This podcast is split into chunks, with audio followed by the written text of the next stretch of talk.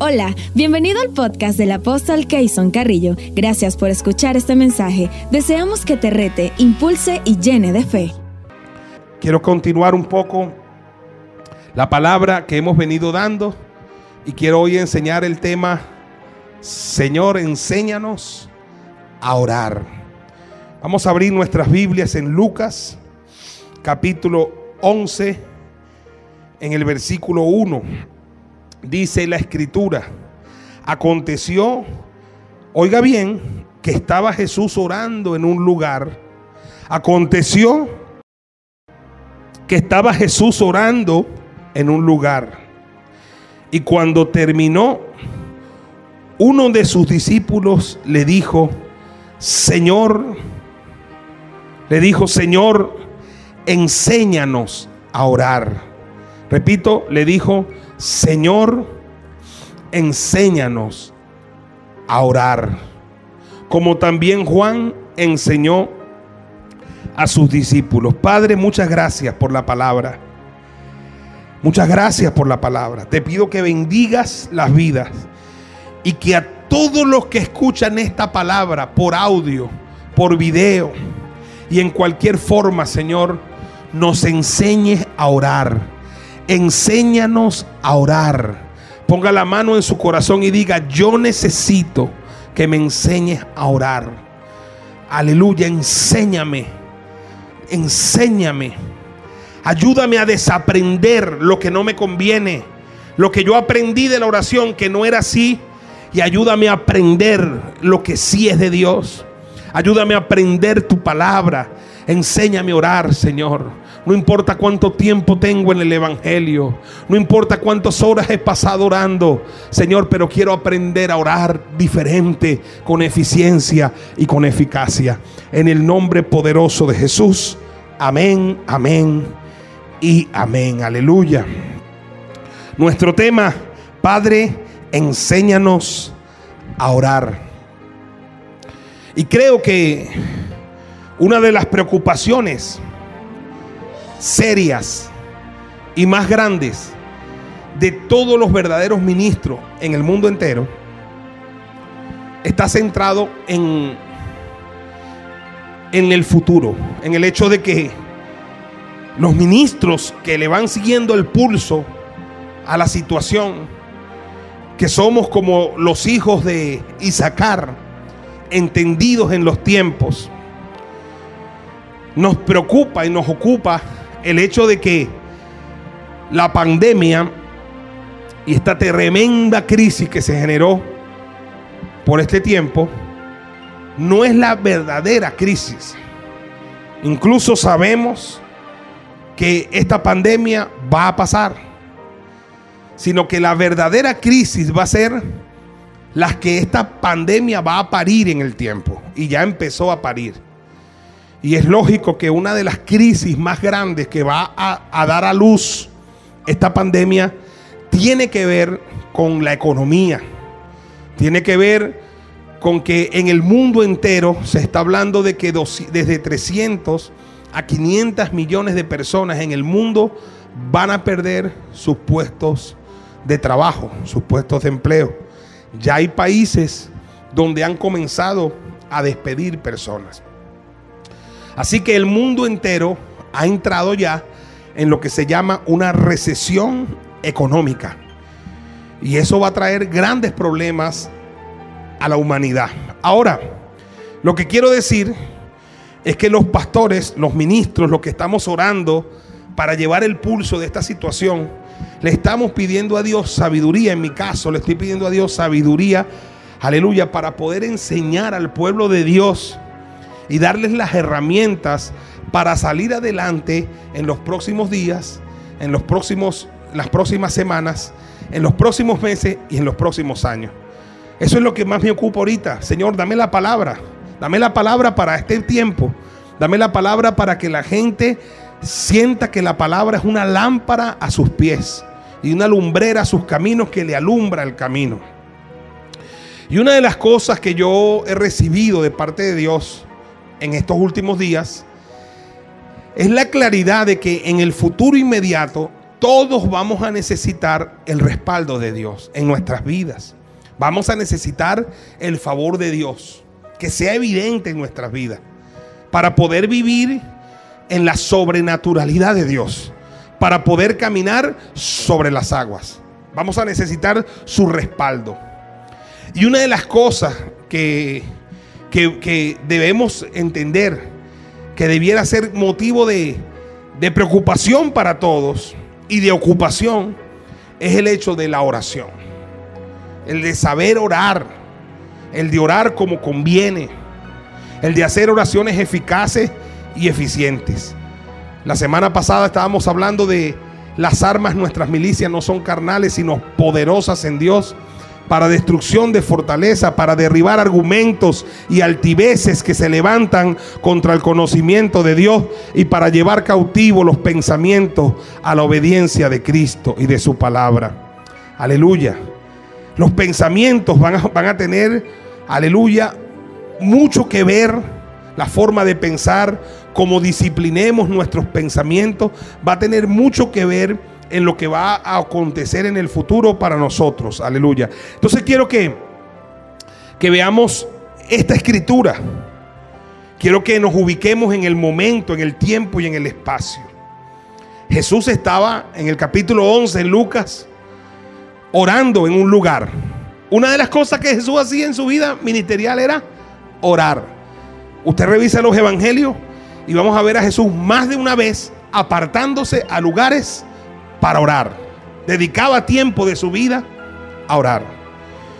Evidentemente, lo que nosotros conocemos como discípulos o apóstoles, todos eran hebreos.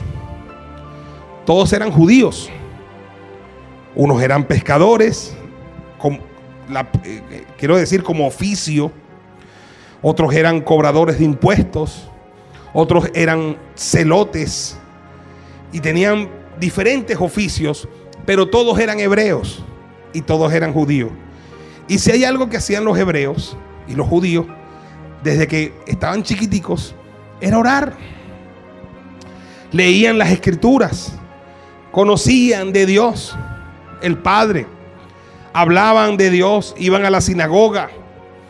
Así que era para ellos el hablar de la palabra orar, para ellos era un lugar común. Aleluya. Si alguien antes de que apareciera Jesús en la vida de esos hombres, le preguntaba a Pedro, Jacob, a, Jacobo o a Juan, le preguntaba, ¿tú oras? Él iba a decir, claro, yo oro desde que soy niño.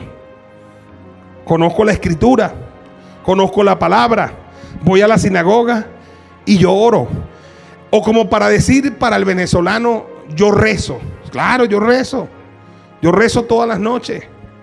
Yo rezo antes de salir de casa. Yo rezo tal cosa y tal cosa. Los, los evangélicos diríamos, yo oro. Entonces, el asunto está en que aquí hay unos discípulos que ven a Jesús salir de un momento de oración y uno de ellos, uno de sus discípulos le dice, Señor, enséñanos a orar. A mí eso me ha impactado desde la primera vez que yo lo leí. Porque el Señor le hubiese podido decir, pero tú eres loco. Si tú oras de chiquito. Si tú sabes orar, chico. A ti te enseñó tu mamá a tu familia.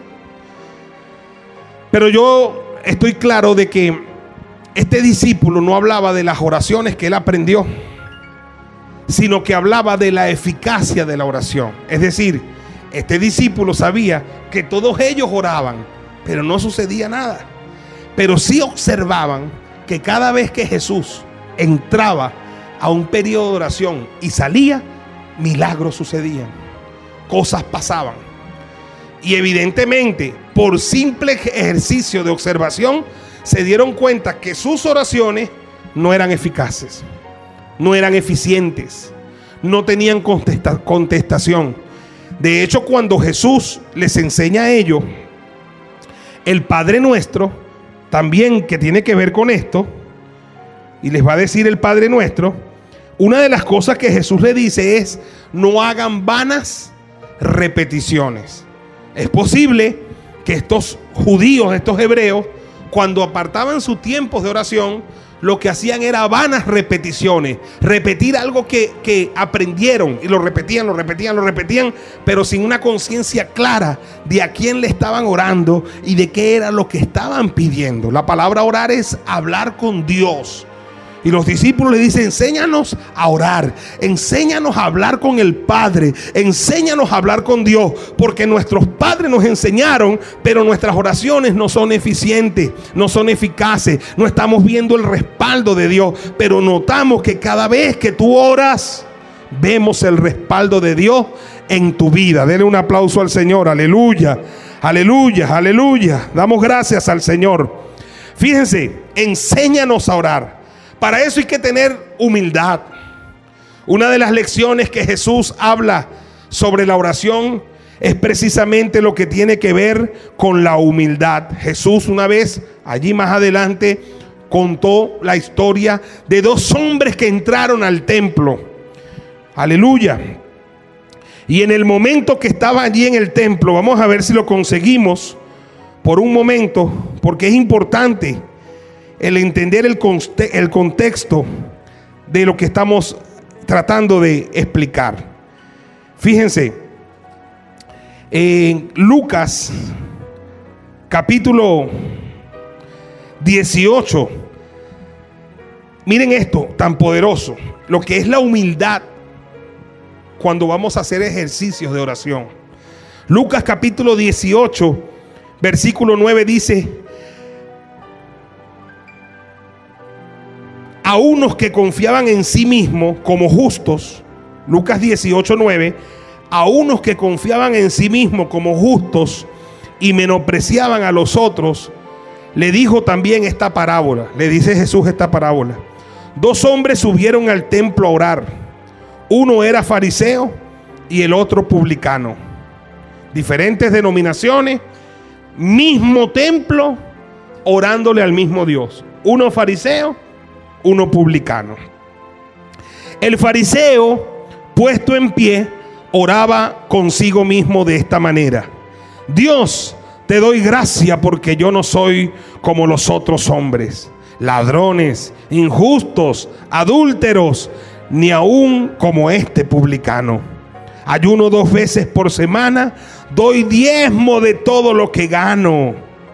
Mas el publicano, estando lejos, no quería ni aún alzar los ojos al cielo, sino que se golpeaba el pecho diciendo, Dios, sé propicio a mí, pecador. Dios, sé propicio a mí, pecador. Os digo, dice Jesús, que éste descendió a su casa justificado antes que el otro, porque cualquiera que se enaltece será humillado y el que se humilla será enaltecido. Y aquí está una, un fundamento para la oración. Es vivir una vida de humildad. Nada peor que hablar con un sabelo todo. Con una persona que no se le pueda ni enseñar, porque cuando uno le trata de enseñar, decir algo, entonces crea que se la sabe todo ni nosotros los apóstoles, ni los pastores, ni los hombres que tenemos años caminando con el Señor, tenemos que tener esa autosuficiencia. Todos tenemos que ser humildes y tratar de decir, Señor, enséñame, te necesito. Si he caminado contigo tantos años, hemos hecho esto y esto y aquello, pero yo te necesito. Necesito que me renueves. Necesito aprender. Necesito oír a otros y aprender. Aleluya. Ahí está un hombre parado diciendo, te doy gracias, no soy como los otros hombres ladrones. En verdad no era un ladrón. Injusto, no, él no era injusto. Adúltero, él no era adúltero. Ni aún como este publicano. Lo que sí era era señalador, juzgador, chismoso. Echándole grama al publicano. Ora por ti, bicho. Pero estás ahí orando y estás pendiente del publicano. De ese hombre quieto. Y así hay gente que está pendiente de la vida de los demás. Por eso Jesús dijo, no eches a ver la paja en el ojo ajeno, sino la viga en tu propio ojo. Yo creo que todos tenemos dos ojos para eso, para tener una pajita en uno y una viga en otro. Yo tengo mi paja y mi viga y usted tiene la suya también. Amén. Entonces, ese publicano está llorando pero está pendiente el, fariseo. Está orando, pero echándole grama al publicano. Señor, gracias, yo no adultero, aleluya. Yo diezmo, aleluya. No sé cómo este publicano. De ese hombre quieto, chico. Dios no ve eso con agrado. Ni siquiera estaba intercediendo por el publicano. Ayúdalo. No, sino acusándolo. Parecía el ministerio del mismo diablo en el templo de Dios. Acusando a la gente. A veces hay hermanos que son así. En estos días ha estado Tito el Bambino haciendo unos live en Instagram con muchos ministerios, con algunos pastores, hermanos reconocidos, cantantes. Yo estoy gozoso con lo que está haciendo Tito el Bambino. Yo no lo conozco. Pero la gente juzga a Tito el Bambino por las canciones, por, por lo que canta. La gente sí es bobolonga. Se ponen a estar jugando un muchachito que está haciendo la obra, hermano. Y que está prestando su plataforma, sus, sus, la cantidad de seguidores que él tiene allí para que entren otros ministerios y poder anunciar el Evangelio.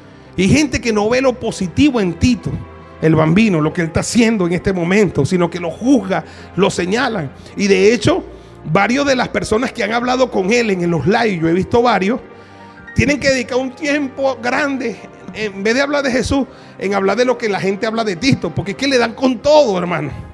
Y no valoran que ese muchacho está haciendo una obra, está, quiere que se predique a Jesús, tiene un encuentro con Jesús, ha cometido errores como tú lo has cometido y como yo lo he cometido, pero gloria a Dios por lo que Él está haciendo. Pero hay gente pendiente de lo que los otros están haciendo para juzgar y para señalar. Entonces este hombre decía, yo no soy adúltero, yo no soy ladrón, yo no soy como ni como este publicano.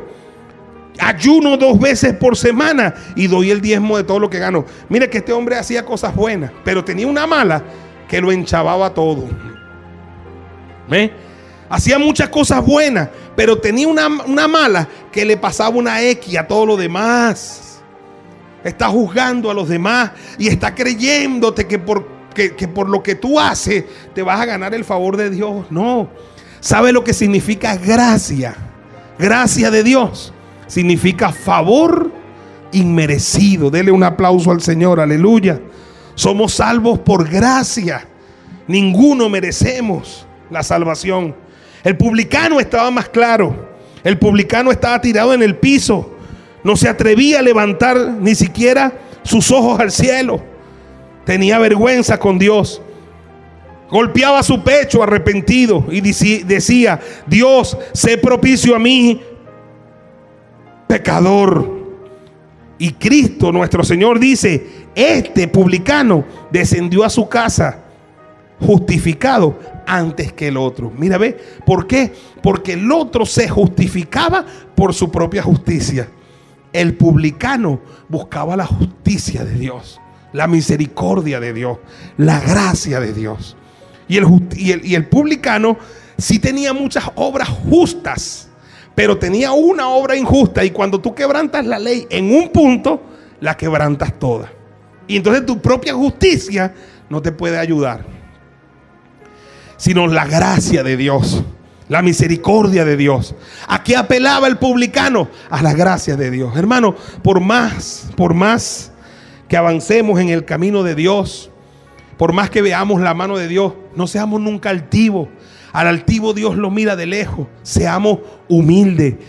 La palabra humildad significa tener un corazón enseñable, un corazón moldeable. Amén. Este discípulo fue honesto con Jesús. Este discípulo, cuando le dijo, Señor, enséñanos a orar. Enséñanos a orar. Ahora, ¿cuántos discípulos tenía Jesús? Tenía muchos, pero de los principales tenía doce. Pero ¿cuántos se atrevieron a decirle, enséñanos a orar? Uno solo. Este, este discípulo fue humilde que le dijo, Señor, enséñanos a orar. Yo estoy seguro que este discípulo sabía orar. Sus padres cuando era pequeño lo enseñaron a orar. Cuando él iba a la sinagoga, él aprendió a orar. Pero él lo que estaba seguramente tratando de decir era, mis oraciones no tienen eficacia, las tuyas sí, Señor. Y yo quiero que me enseñe cuáles son los secretos que tú tienes, aleluya, cuáles son los códigos que tú manejas, aleluya, para que tus oraciones sean tan eficientes y tengan tal respaldo de Dios. Porque tú, hermano, y yo también, los próximos días, las próximas semanas, los próximos meses y los próximos años, vamos a necesitar el respaldo de Dios, el favor de Dios. Dígame y dele un aplauso al Señor. Aleluya. Aleluya. Vamos a ir ahí, ven cómo concluimos y el domingo, Dios mediante, continuamos. Principio universal de la oración, Santiago capítulo 4, verso 3. Santiago dice, hermano del Señor, dice, pedís y no recibís, porque pedís mal para gastar en vuestros deleites. Repito, pedís y no recibís porque pedís mal para gastar en vuestros deleites. Es un principio de la oración que muchas veces no se enseña. A veces la gente enseña, mire, la palabra dice, clama a mí y yo te responderé y te enseñaré cosas grandes y ocultas que tú no conoces. Eso es verdad, pero hay gente que está clamando y no está recibiendo porque pide mal. Y, después se frustran y dicen, pero yo no entiendo si la palabra dice, pedid y se os dará, buscad y hallaréis, llamad y se os abrirá. Si la palabra dice, clama a mí y yo te responderé, ¿por qué yo pido y no tengo? ¿Qué dice Santiago? Pides y no tienes, pides y no recibes, porque pides mal. Eso fue lo que el discípulo de Jesús atinó a entender. Eso fue lo que el discípulo de Jesús cuando miró que Jesús se metió a ese lugar a orar y salió, le quiso decir, Jesús, tú oras y yo veo que tus oraciones tienen contestación. Yo oro como me enseñaron mis padres en la sinagoga, pero yo veo que no pasa nada. Enséñame a orar. Dele un aplauso al Señor. Aleluya, aleluya. Gloria a Jesucristo. Pedís y no recibís porque pedís mal hermano querido, basado en eso, uno tiene que ser humilde y sincero con Dios. Y decir, Señor, porque a veces yo siento que pido y no tengo. Entonces el Señor nos diría, porque pides mal, ¿estás pidiendo? Mal.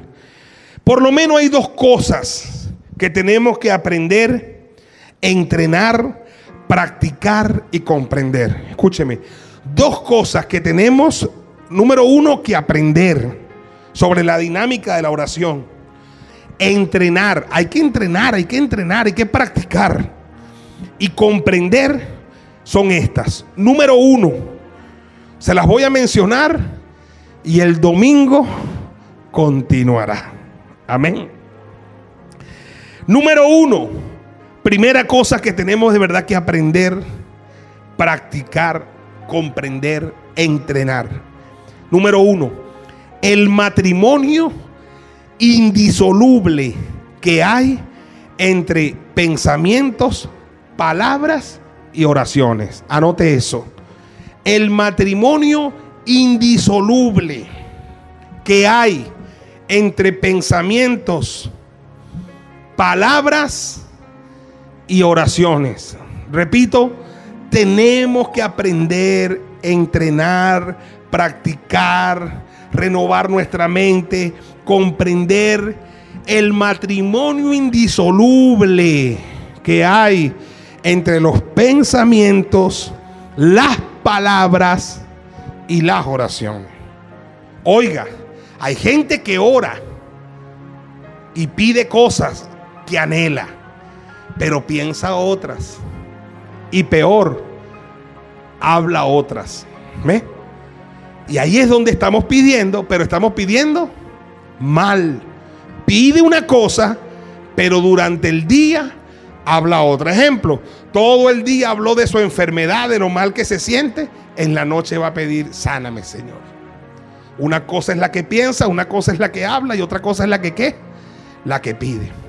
Todo el día habló de lo mal que está el país, lo mal que está la economía, lo mal que está el gobierno y lo mal que me va y que no me alcanza. Y en la noche, Señor, reclamo tus promesas, tu palabra dice, ¿ves? Una cosa pedimos y otra cosa hablamos. Hasta que no entendamos esa dinámica y tengamos lo que yo he llamado todos estos días una disciplina del pensamiento y una superdisciplina de las palabras, como dice nuestro hermano Casluna, que amo tanto y siempre nos recuerda, en mi boca está el poder de la vida y de la muerte. En mi boca hay un milagro. Dice, hablaré palabras de vida y no de muerte, de bendición y no de maldición, de pobreza, de riqueza y no de pobreza, de salud y no de enfermedad, porque en mi boca hay un milagro.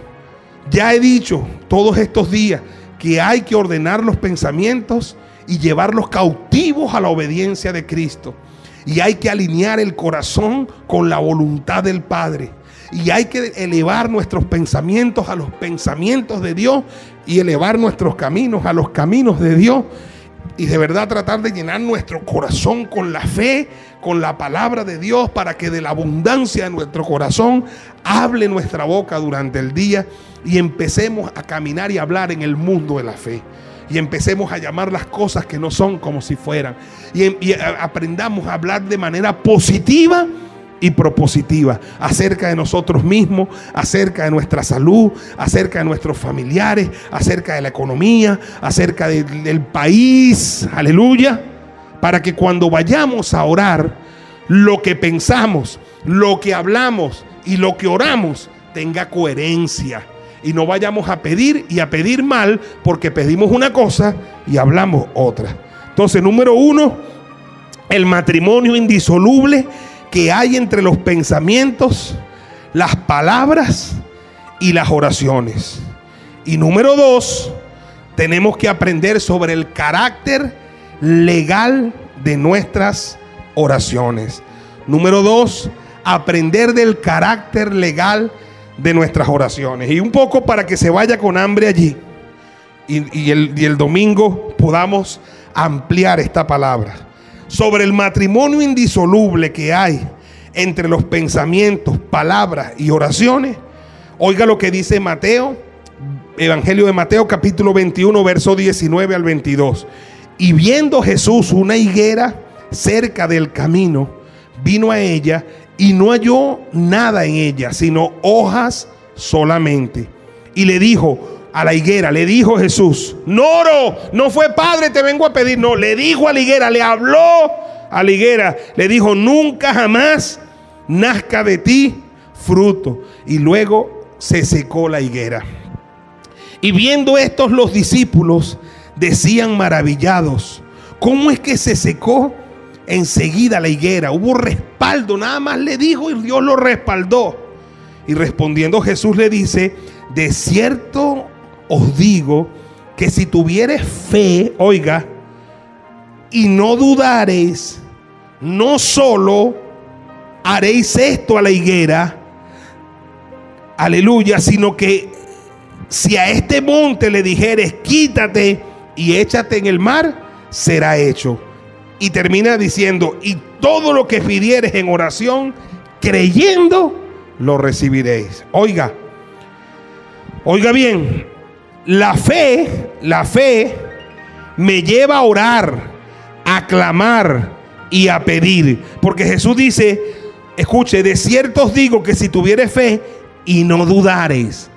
La fe me lleva a clamar, me lleva a orar, me lleva a, pedir. Pero la duda me lleva a pensar y a hablar lo contrario de lo que estoy pidiendo. ¿Eh? Entonces una cosa es lo que pido y por la duda otra cosa es la que pienso y otra cosa es la que qué, la que digo. Entonces, ¿cómo es que se da la oración? ¿Cómo es que Dios responde a la oración? Cuando hay fe y no hay duda.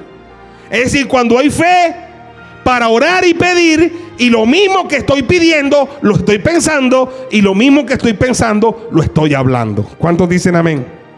¿Cuántos dicen amén? Todo lo que pidieres en oración, creyendo, lo recibiréis. Oiga, tiene que enfatizar a Jesús creyendo, porque aquí hay gente que pide y no cree. Pide y duda. Pide y no tiene fe. Pide sin fe. Pide con duda Pide y no cree. Y por eso dice, todo lo que pidas en oración, creyendo, lo recibiréis. Pila con esto. Pido en oración, pero debo creer. Es decir, debo pensar y debo hablar de acuerdo a lo que estoy pidiendo. Amén. Y número dos, para que se vaya con hambre en el corazón, sobre el carácter legal de nuestras oraciones. Qué raro que cuando Jesús fue a hablar de la necesidad de orar siempre y no desmayar, mete en la escena a un juez. Mire cómo dice, ¿ve? Mateo capítulo 12, verso 35 al 37. Un hombre bueno, del buen tesoro del corazón, saca buenas cosas. ¿Verdad? Y el hombre malo, del mal tesoro, saca malas cosas. Está hablando de las que sale por la boca. Mas yo les digo, de toda palabra ociosa que hablen los hombres, de ella darán cuenta en el juicio. Porque por tus palabras será justificado y por tus palabras serán condenados. Entonces fíjese, ve, hasta ahora no hemos llegado donde yo quiero llegar, donde el juez injusto. Pero escúcheme, Jesús está hablando de palabras de juicio, de justificado y de condenado. Qué tremendo eso, ¿no? Hablando de lo que hablemos, de lo que hablemos. Ponga atención a algunas cositas que dice palabras, juicio, justificado o condenado. La importancia que tienen las palabras. Que hay un juicio sobre ellas. Un juicio eterno. Y dice de cada palabra ociosa de toda palabra ociosa que hablen los hombres, de ella darán cuenta en el día de juicio. Por tus palabras serás justificado y por tus palabras serás condenado. ¿Sabe qué pasa? Que el que ora cree que él va a ser justificado por sus oraciones. Y Jesús no dijo que es por sus oraciones, sino por sus palabras. Entonces estamos orando una cosa, pero estamos hablando otras. Y, hay, en medio de todo un juicio donde o somos justificados o somos condenados. Ahora sí, son las palabras, no las oraciones las que nos justifican o condenan. Ahora sí el juez injusto, Lucas 18, 1 al 8, también les refirió Jesús una parábola sobre la necesidad, oiga, de orar siempre y no desmayar. Va a enseñar Jesús una cátedra sobre la necesidad de orar siempre y no desmayar. Diciendo, había en una ciudad un juez. ¿Un qué? Un juez que ni temía a Dios ni respetaba a hombre. Había también en aquella ciudad una viuda, la cual venía él diciendo, hazme justicia de mi adversario. Y el juez no quiso por algún tiempo. Pero después de esto, dijo dentro de sí el juez, aunque ni temo a Dios, ni tengo respeto a hombre, sin embargo, porque esta viuda me molesta, le haré justicia. Oiga, no sea que viniendo de continuo me agote la paciencia. Y dijo el Señor, oíd lo que dijo el juez injusto. no lo que oró la viuda, sino lo que dijo el juez injusto. ¿Y acaso que Dios no hará justicia a sus escogidos? que claman a Él día y noche? ¿Se tardará en responderles? Os digo que pronto les hará justicia, pero cuando venga el Hijo del Hombre, hallará fe en la tierra. Hallará fe en la tierra. Entonces tenga la idea para que la manejemos el día domingo de una persona que va a orar y Jesús Jesús usó la figura de un juez. Nosotros sabemos que Jehová nuestro Padre es juez de la tierra. A diferencia de este juez injusto, Él es un juez justo. Cuando nosotros vamos donde ese Padre a clamar, vamos por justicia. Vamos a pedirle misericordia, vamos a pedirle favor, vamos a pedirle gracia, que nos ayude. Ese juez está allí para darnos eso. En todo juicio hay un juez y yo soy el objeto, aleluya, de ese juicio, de ese veredicto que el juez va a dar. Amén.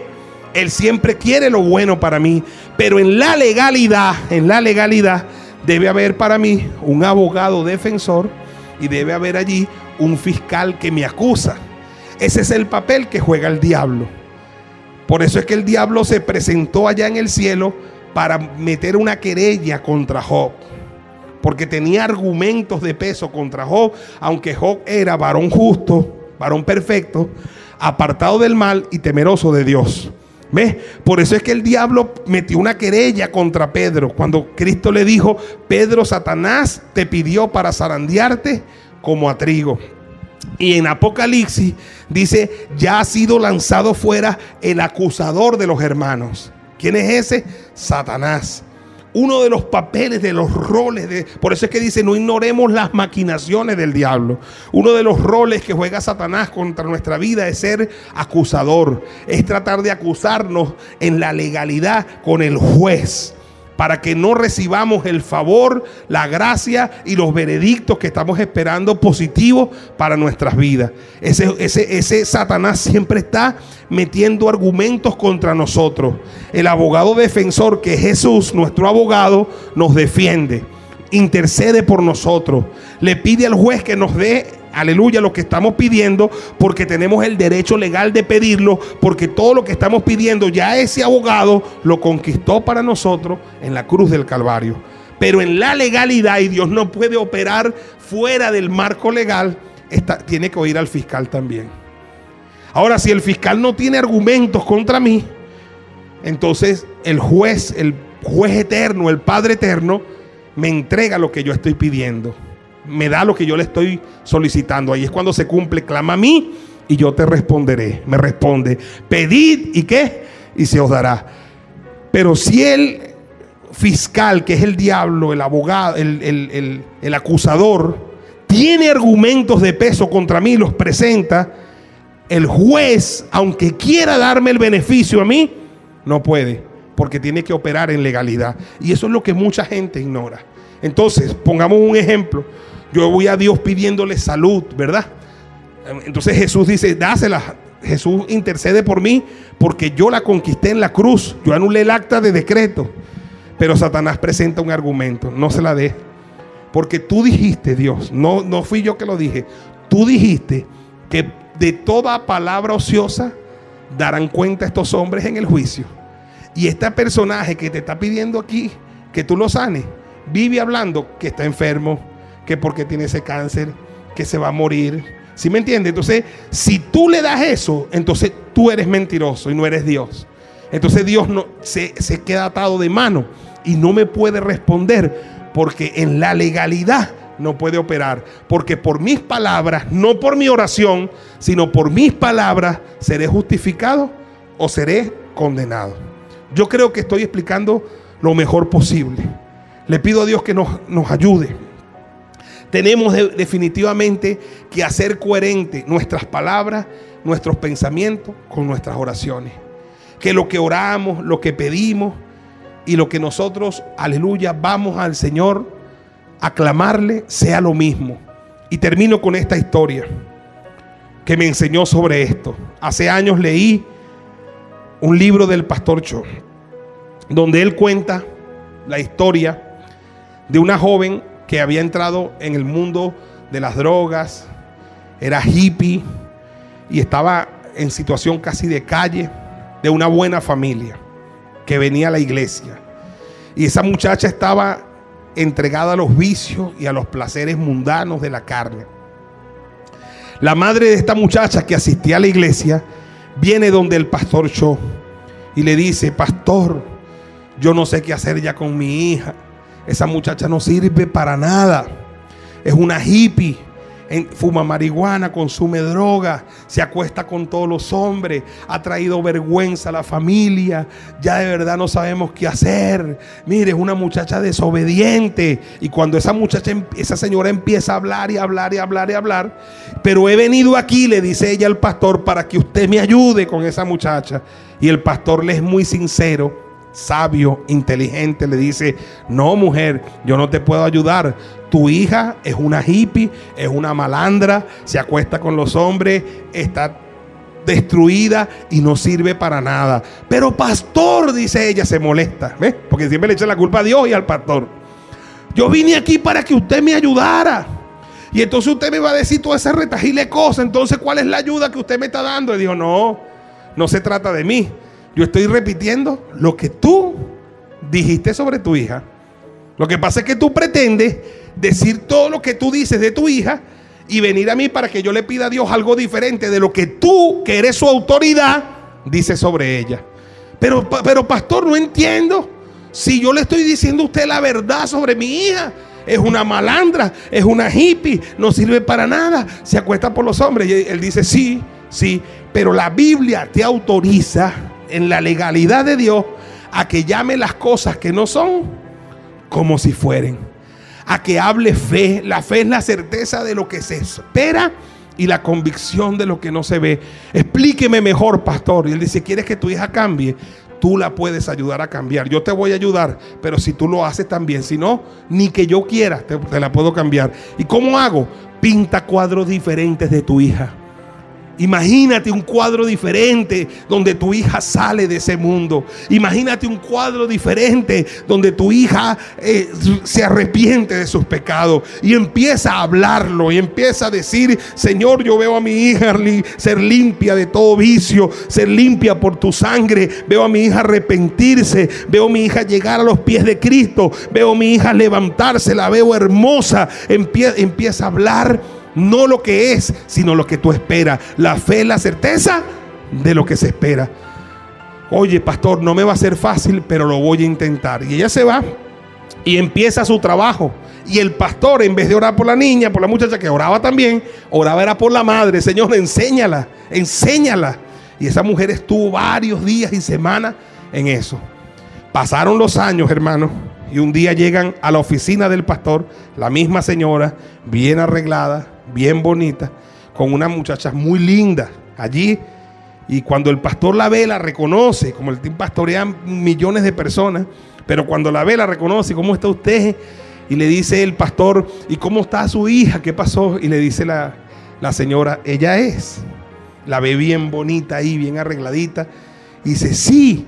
Y, y ya le dice, ya es una líder de la iglesia. Tiene células, gana personas, se casó, pero quiero que ella misma le cuente. Y le dice la muchacha, pastor, mi mamá me contó lo que habló con usted y lo que usted le dijo. Y yo pienso que por esos mismos días estaba yo en un hotel con un señor mucho mayor que yo, en drogada. Y llegó haciendo lo que siempre hacía. Pero, pero en un momento dado sentí asco de mí misma. Y sentí ganas de vomitar y me sentí me vi sucia, me vi pecadora, me vi mal. Y fue tanto el vacío que yo sentí que decidí quitarme la vida ese día allí. Y me vestí y dije, me voy a quitar la vida. Y salí de ese hotel a quitarme la vida, pero en mi pensamiento dije, lo único que me gustaría es ver una última vez a mi mamá. Y el diablo que sabía todo, le decía, no vayas, te va a rechazar. Acuérdate que ya te botó de la casa. Y ella decía, oye, voy, no voy. Pero en un momento dije, bueno, yo voy a ir. Igual si me grita y me, rechaza cuando me ve así toda sucia, igual la vi y voy y me quito la vida. Y llegó y tocó la puerta de la casa. Resulta que en ese momento estaba la mamá declarando palabras sobre la hija. Ya había cambiado su percepción, su mente, sus palabras. Y cuando abre la puerta ve a la muchacha toda mal vestida, toda sucia pero dice, hija, te estaba esperando, te amo. Y la hija queda impresionada porque su mamá no hablaba así. Y se abrazaron, entró, la bañó, la vistió y empezó un proceso de restauración que la llevó a restaurarse, a casarse, a tener sus hijos, a ser una líder en la iglesia. Escúchame, no por las oraciones, porque la mamá oraba, sino porque la mamá cambió la forma de hablar y el pastor la enseñó enseñanza para los venezolanos. Sé que la situación está dura, ha estado dura estos últimos 7, 8 años. Ha sido difícil y esta pandemia la ha agravado. Pero tratemos de pintar un cuadro diferente. Hablemos quizás no del país que tenemos, pero sí del país que soñamos. Hablemos no del presidente que tenemos, pero sí del presidente que esperamos. Hablemos no de los gobernantes que tenemos, pero sí de los gobernantes que esperamos. Hablemos de esa nación modelo, de esa nación que se levanta, de esa nación que resplandece, para que no maldigamos a Venezuela y le pidamos a Dios que la bendiga. Entonces bendigamos al país, bendiga, bendigamos sus gobernantes, bendigamos la nación y, y veamos que cuando oremos eso, vamos a ver las respuestas del Señor y Venezuela se va a levantar y va a resplandecer. Ponte sobre tus pies. Aleluya y dale gracias al Señor. Di gracias Señor. Gracias Jesús por la palabra. Gracias por la enseñanza. Gracias porque la palabra y la enseñanza es luz para mi vida. Ponga la mano en su cabeza y diga, yo recibo esta palabra, Señor. Necesito que me enseñes a orar, Padre. Diga, enséñame a orar. Lo necesito urgentemente. Enséñame a orar. Levanta tu mano y di, enseña a mi familia a orar, Señor. Enseña a mi iglesia a orar. Enséñanos a orar los próximos días, las próximas semanas, los próximos meses, los próximos años. Enséñanos a orar. Enséñanos a orar en el nombre poderoso de Jesús. Alinea nuestros pensamientos, nuestras palabras y nuestras oraciones, Señor, para que hagamos oraciones eficientes y eficaces que tengan tu respaldo en el nombre poderoso de Jesús. Amén, amén y amén. Levanta tu mano, Padre, en el nombre poderoso de nuestro Señor Jesucristo. Yo declaro en el nombre de Jesús que en los próximos días, semanas, meses y años vamos a tener un crecimiento, aleluya, en la vida de oración, en la vida de comunión contigo como nunca antes. Declaro una revelación profunda en los corazones, en la dinámica de la oración, en la legalidad de la oración y cambias nuestros pensamientos, nuestras palabras y nuestra manera de orar y vamos a ver tu gloria. Así lo declaro. Declaro que terminamos esta semana en bendición y en victoria y que el domingo nos reuniremos todos en nuestras casas a adorar, alabar al Señor y a ver los resultados de esta palabra. Que el Señor los bendiga y les guarde un gran abrazo y muchas bendiciones para todos. Hasta la próxima oportunidad. Amén.